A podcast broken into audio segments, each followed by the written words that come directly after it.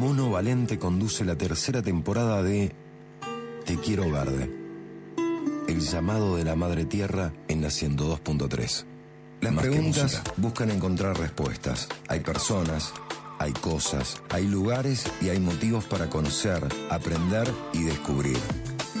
Presentamos en TQV La Entreverde, un diálogo para accionar por la Madre Tierra.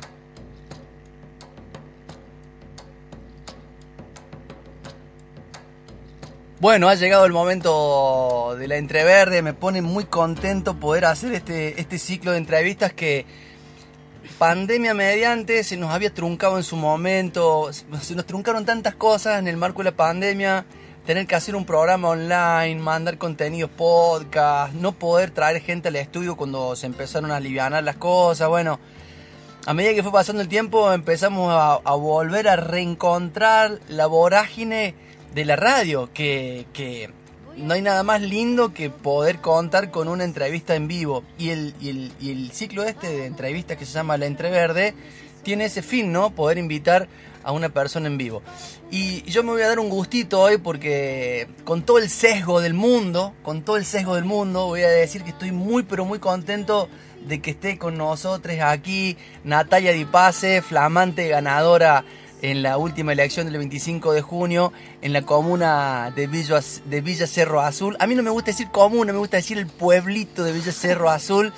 Nati ganó por la unión vecinal pero es una abanderada del movimiento verde cordobés y está aquí con nosotros. Bienvenida, Nati. Gracias, gracias. Llegamos. Bienvenida. ¿Cómo te tengo que decir? Presidenta, todavía es comuna, ¿no? Jefa. La jefa. Muy bueno.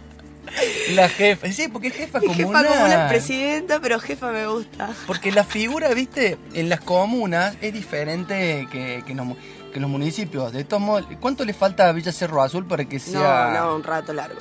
Por ah, suerte, digamos, porque es pueblito, pero es lo que mantiene el encanto y de de lo que es eh, ese lugar, digamos. Sí, sí, sí. Pero no, no, le falta, le falta. el Manzano está más cerca de ser municipio que nosotros. Sí, claro. El padrón de Manzano era de 1400 y el padrón de Villa Cerro Azul, ¿cuánto fue? 532. Ah, mira qué poquito, qué poquito. ¿Y cuántos votos sacaste? 200. Eh, 200. Había dos recurridos que eran nuestros también y los contaron el lunes o el martes y estaban bien. Bien. Así que sumamos dos más. O sea, 202 votos en total. Eh, 200 votos en total. Bueno, y, y Maru Werley, que era la candidata a Unión por Córdoba, ¿cuánto sacó? Eh, ay, no me acuerdo si 68 por ahí. Ah, o sea que fue... No, pará, no, no quiero faltar. 130, 130. Claro, porque Era la, otra, sí. Porque la diferencia fue 60 y pico de votos. ahí va, sí, sí, sí. Una diferencia importante. Importante, entonces, eh, teniendo en cuenta la, la, poquita cantidad de gente empadronada. Y en porcentajes era un 43%. Claro, bueno, y contemos un poco la historia, porque... El, ¿Cuántos partidos se presentaron? Hacemos Unión por Córdoba, que era el oficialismo, la el Unión PRO, ¿El PRO también? ¿Con Juntos por el Cambio o, o PRO eh, Juntos por el Cambio, eh, pero con, con, el PRO, digamos. Exacto. Y nosotros, Unión Vecinal, que es un partido que logramos en esta elección eh, conformarlo con sello propio. Así que bueno, fue una herramienta importante para nosotros. ¿Y, el, y, el, y, el, ¿Y Juntos por el Cambio salió tercero? Salió tercero. Lejos. Mm, eh, sí, o sea, no tan lejos, pero sí. Bueno. ¿Cómo te sentís? Contanos eso. O sea, sos ganadora de una elección municipal, eh, nada más y nada menos que por una herramienta partidaria que es la Unión Vecinal, pero también enarbolando la bandera de un movimiento verde cordobés que a luces vista, por lo que nos vienen mostrando Pablo Rivero, Juan Pablo Ruiz, todos los que integran el movimiento, eh, se están insertando un montón de nuevos actores en distintos pueblos, ¿no? ¿Cómo lo, vi, cómo lo vís vos? Eh, bueno, primero con toda la alegría de, todo el equipo, porque, bueno, o sea, yo soy la representante, pero la verdad es que somos todo un equipo de trabajo, eh, de un grupo que se vino sosteniendo durante esta, la tercera elección. Sí. Creo que fue uno de de los factores también que influyó en muchas personas que vieron nuestra continuidad aún en siendo oposición, en la adversidad, con la dificultad que, implicaba eso, en el trabajo eh, fuera, digamos, de la comuna y lo institucional, más en lo, en lo social, lo comunitario, lo ambiental, en el trabajo de género, bueno, toda esa construcción y lo que era propiamente institucional de sostener esos eh, lugares que son muy ásperos, donde, bueno, la violencia institucional es la moneda común.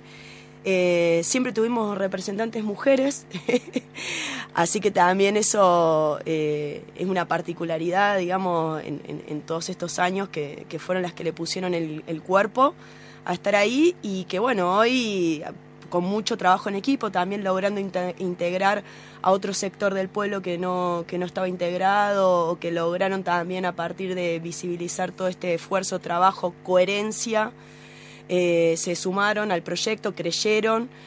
Eh, y bueno, logramos ganar la elección con una honestidad total, porque la verdad que nosotros no teníamos ni chapa, ni sobre, ni nada, ni tampoco era el, cómo queríamos llegar ¿no? a ese lugar.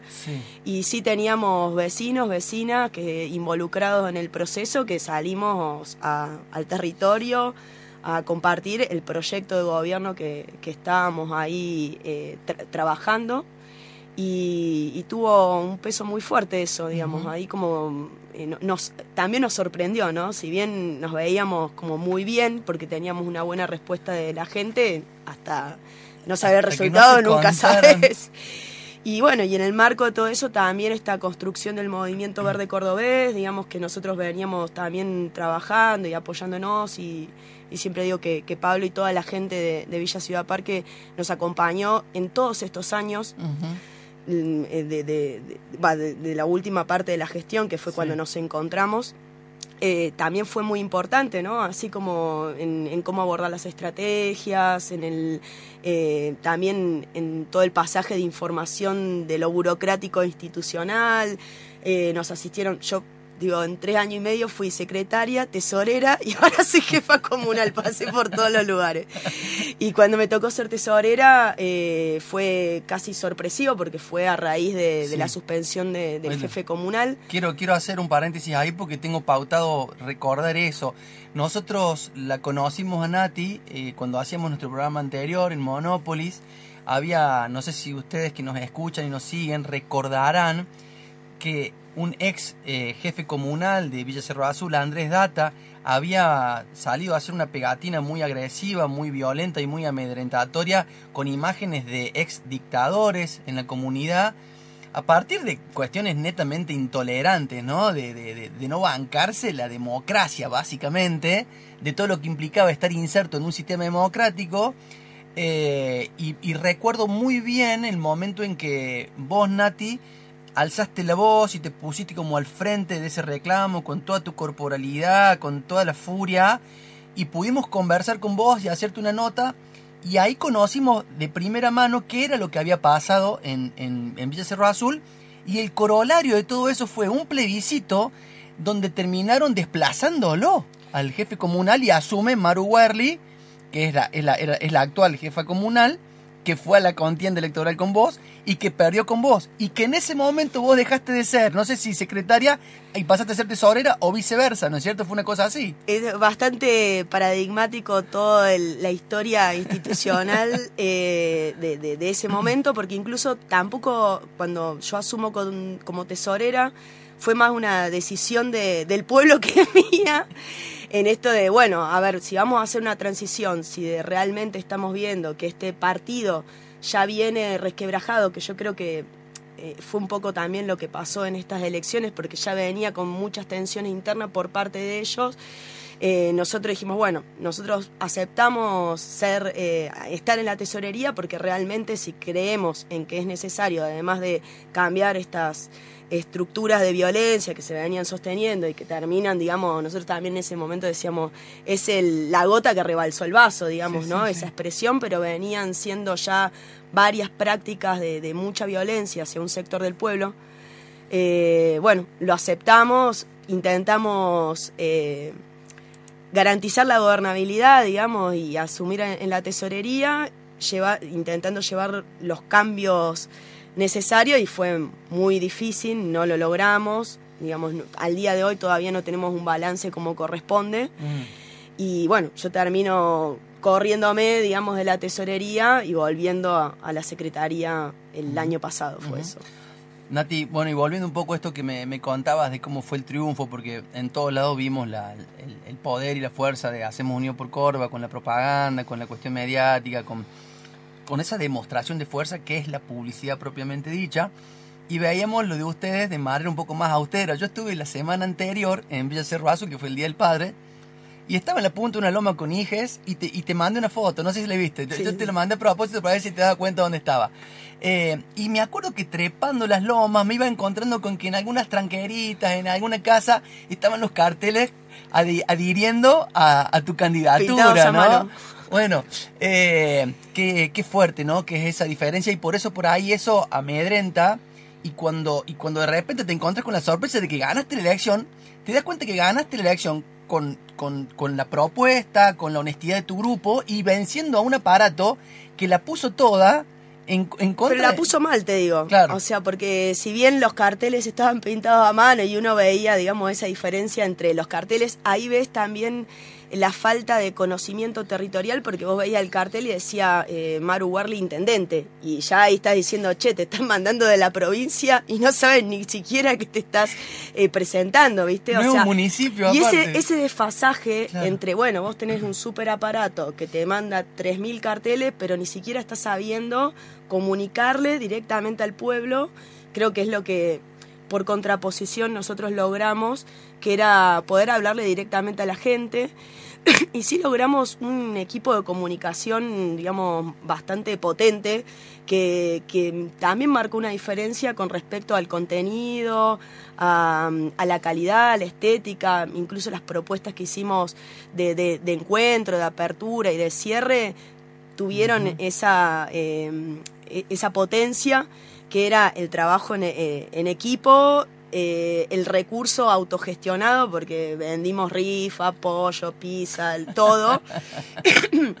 y, y, estuvo bien organizado, digamos, ¿no? Porque era, bueno, esto nos va a salir tanto, para esto tenemos tanto, bueno, para los carteles tenemos poco, pintemos, pero sí hubo un trabajo fuerte y estuvo bien hecho, digamos. y, eso era eh, paradójico, digamos, ¿no? Porque frente a un aparato que tiene todo el recurso, lo que se veía del otro lado era eh, un grupo humano trabajando, generando mayor calidad y calidez.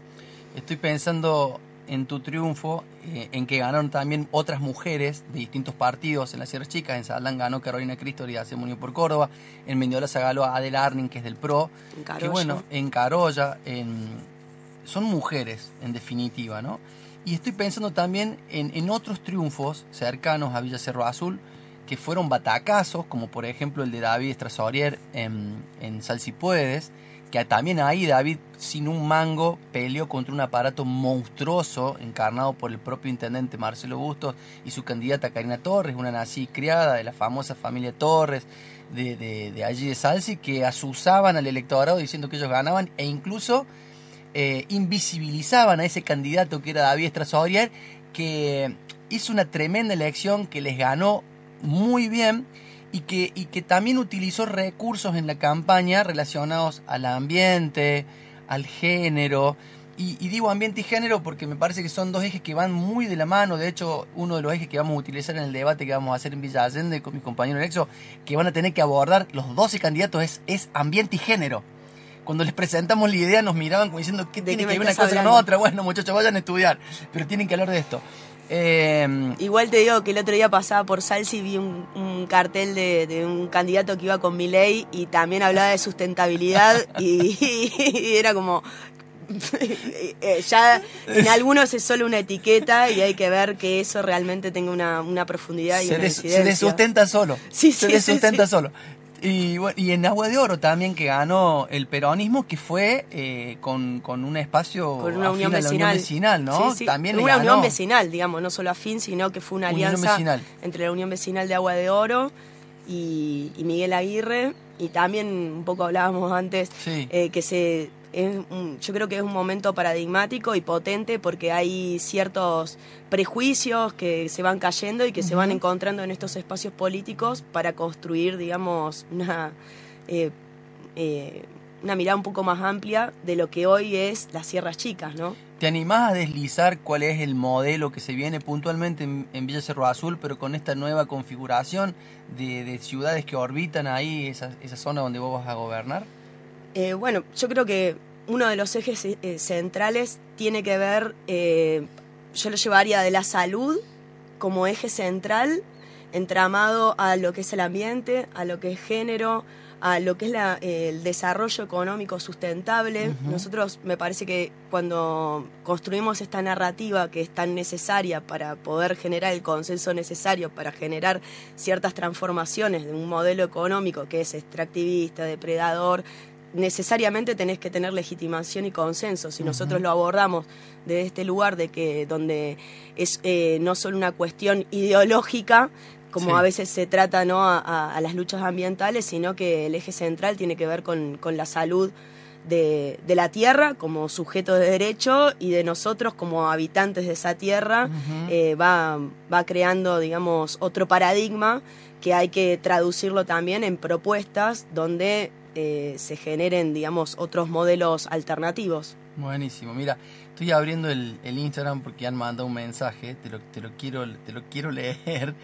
Eh, dice, Mono, quiero que le preguntes a Natalia cómo imagina que será su relación con la cuadrilla comunal. ¿Y cuál Ah, con la cuadrilla sería con la gente que la, labura. Mira, por suerte, yo creo que, va a ser buena. Eh, también hay algo que, es algo particular, eh, que es que nosotros ya estamos en el Estado. no es que vamos, o sea, el 10 de diciembre vamos a asumir con, el poder, digamos. Y gobernaba una mujer. Y gobernaba una mujer y muchas veces también por pertenecer a una estructura que la sobrepasaba terminaba teniendo prácticas patriarcales, ¿no? Como la manipulación, el engaño, la mentira, bueno, digamos, eh, ser mujer no te desliga de todas esas cuestiones. Y, y, en esos años que, que, estuvimos ahí adentro siempre mostramos, como digo, la, la coherencia eh, hay algo que nosotros también pusimos eh, como eje dentro de la campaña y que tiene que ver quizás con esta cualidad, por ponerle femenina, que tiene que ver con los afectos. Y la afectividad puesta en la política implica eh, también el respeto, el diálogo, la empatía, ¿no? Entonces, creo que eso nos va a ayudar mucho con la cuadrilla. Además de que también tenemos otras personas que, que también tienen eh, cualidades más administrativas, como el tesorero Daniel Lungo, que viene como de un palo más de, administración de, empresas, el Tata, que es el presidente del Tribunal de Cuentas, pero que también se involucra en toda la cuestión más, más, más, más dura, que es la de, la de los fierros, digamos, la de la calle y toda esa cuestión, que bueno, vamos a estar trabajando en conjunto, pero creo que nos va a llevar a buen puerto. Bueno, mira, acá tengo otro mensaje. Hola Víctor y Luciana, por la Luli que ahí anda dando vueltas. Hoy dice, en la Feria Agroecológica una cumpa está juntando firmas para consulta popular por una ley de agua. Abrazo a Natalia y a Pablo el César Tosco. Eh, bueno, estamos, yo también vivo en Sierras Chicas, vos estás en un lugar clave, digamos, que es Villa Cerro Azul, con una problemática histórica que es la falta del recurso y el, permanente avasallamiento del desarrollo mega inmobiliario por sobre nuestro bosque nativo, nuestro monte serrano. Em, ¿Qué políticas te vas a animar a desarrollar en este contexto que es tan difícil, donde ya está todo tan avanzado, donde hay un montón de proyectos con carpetas a la espera de que sean aprobados? ¿Cómo, cómo va a ser?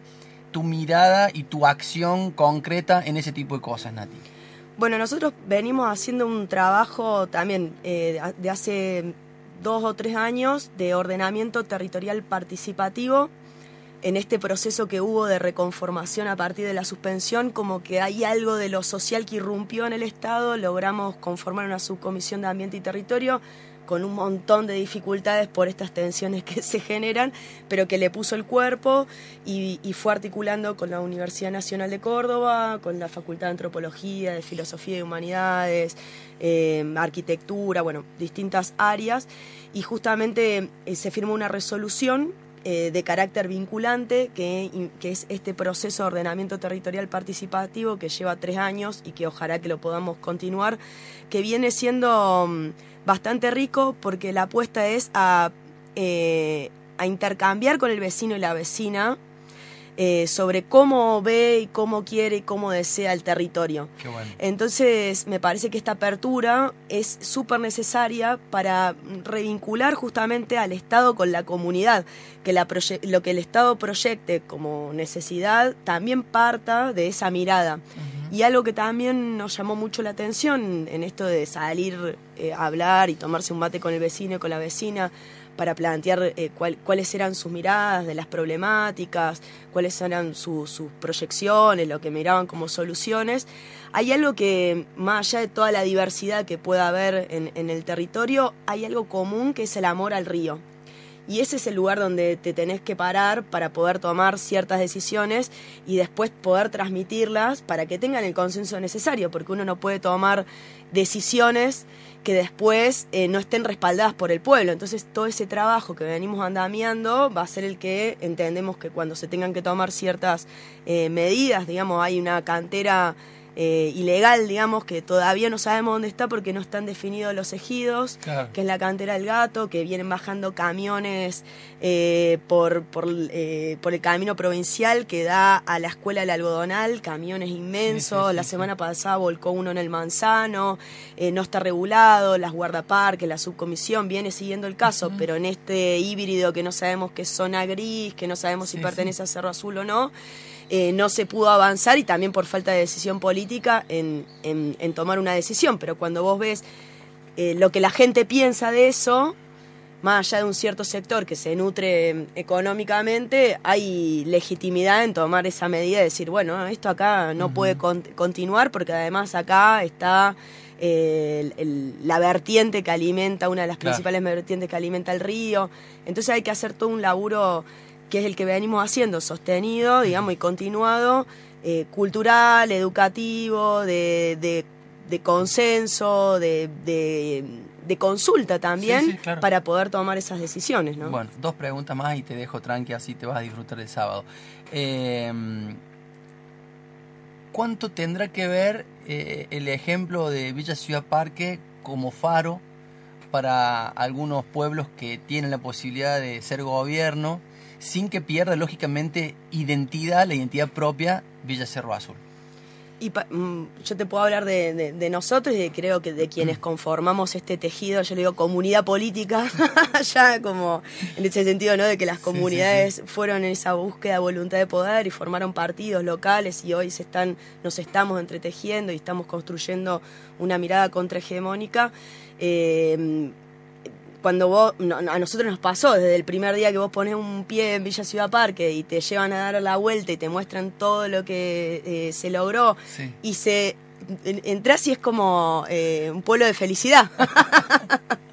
porque la gente está laburando, porque hay un buen clima, porque te das cuenta de cómo eh, se activaron distintos elementos, se pusieron a conjugar y todo eso. Hay estado de bienestar. Hay estado de bienestar, eso es, esa es la palabra, el bienestar y, un bienestar también propiciado por porque desde el Estado se han tomado decisiones, se ha gestionado. Yo digo que para mí duermen 22 horas al día y, se la pasan gestionando. Y, está toda la comunidad, eh, tanto lo que está dentro del Estado como lo que está por fuera del Estado, conjugado y eso se potencia. Entonces ese es el faro.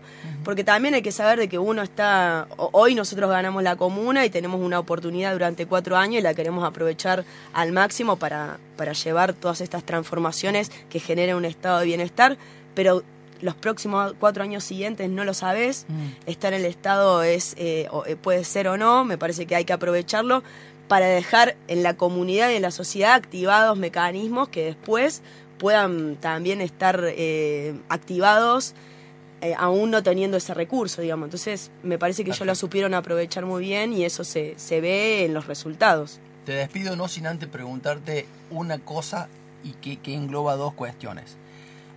¿A qué te comprometes, Natalia Di Pase, y a quién le dedicas esta tremenda alegría?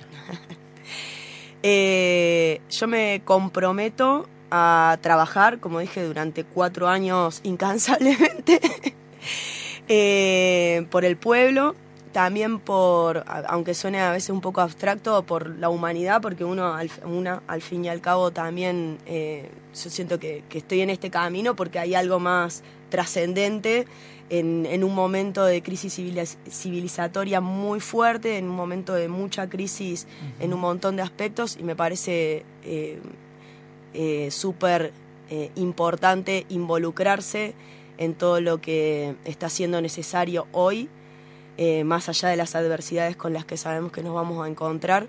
Me comprometo a la honestidad, que creo que también fue algo que se valoró mucho, eh, y, a la coherencia, digamos. Eh, también creo que hubo un repudio a esta idea que, bueno, que la tomó mi ley de la casta política, pero hay una casta política, Hay, hubo siempre como un, yo digo, un ocultismo medieval en torno a lo que sucedía dentro de la comuna, entonces no, me comprometo al diálogo, eh, aún eh, con, la diferencia. Hay una apuesta muy fuerte a poder dialogar con, eh, con quien no opina o no piensa o no ve igual las cuestiones. Me parece que hay que hacer un, fuerte hincapié en eso. Entonces ese compromiso del esfuerzo de la escucha va a estar, digamos, durante estos cuatro años.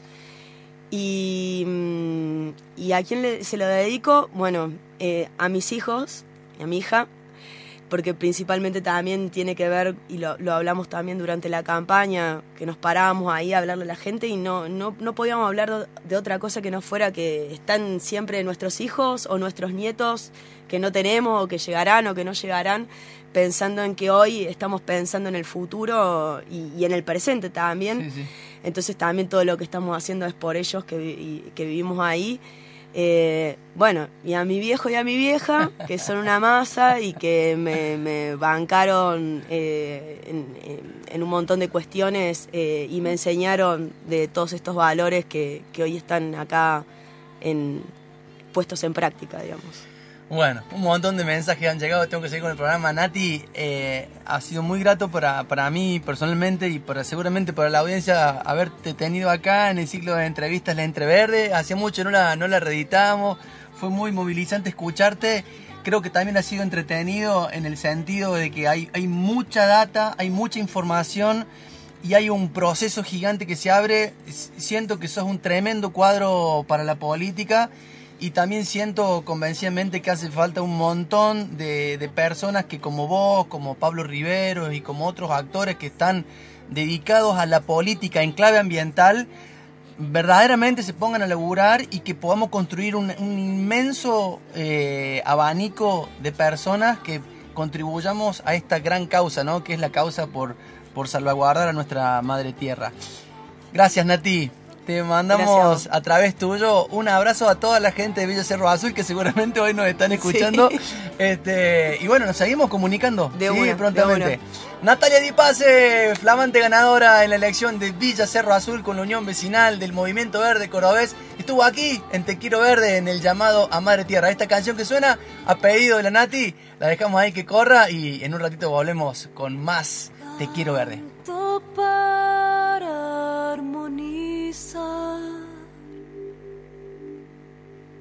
Las almas.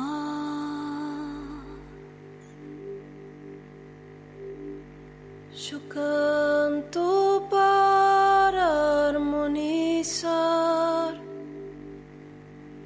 las almas.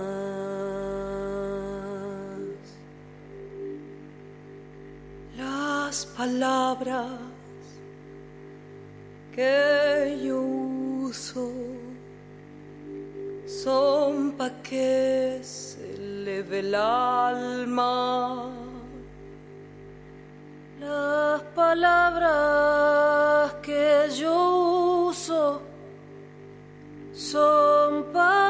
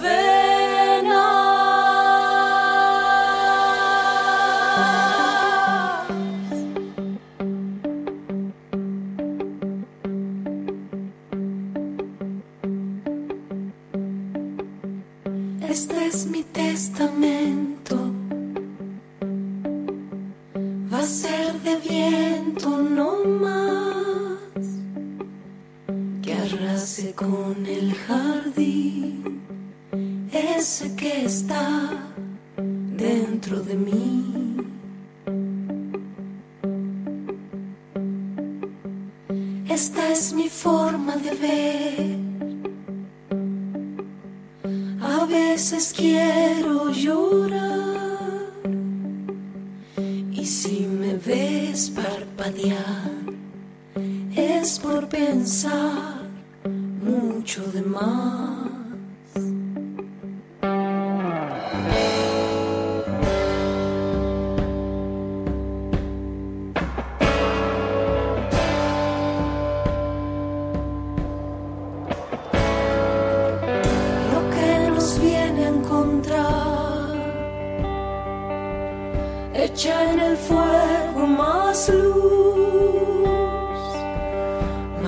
Una estrella fugaz hasta el lugar donde estás tú.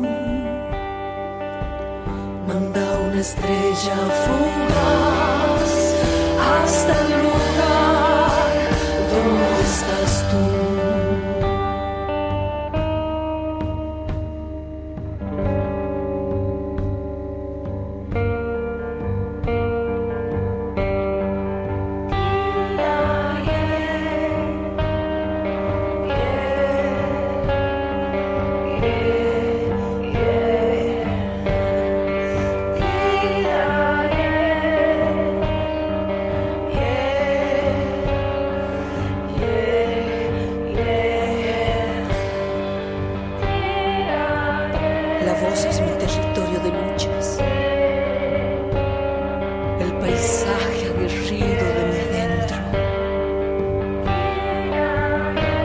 Voz es mi plegaria poderosa,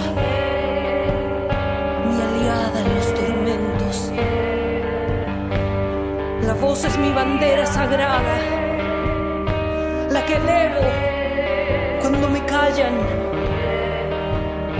La voz es mi desafío, mi mundo, mi fauna de invocaciones, el barro lleno de huellas, pasos de mis hermanas mi voz es mía, es mi alma hecha vibración, mis oraciones paganas, un torbellino.